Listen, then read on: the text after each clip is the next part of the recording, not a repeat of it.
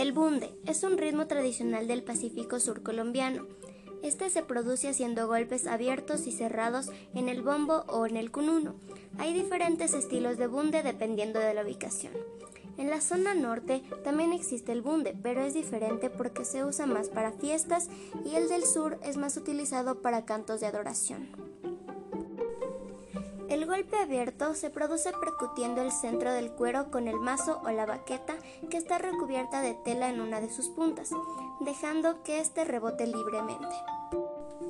A continuación, escucharemos uno de los tantos tipos de bunde donde se apreciarán los golpes cerrados y los abiertos.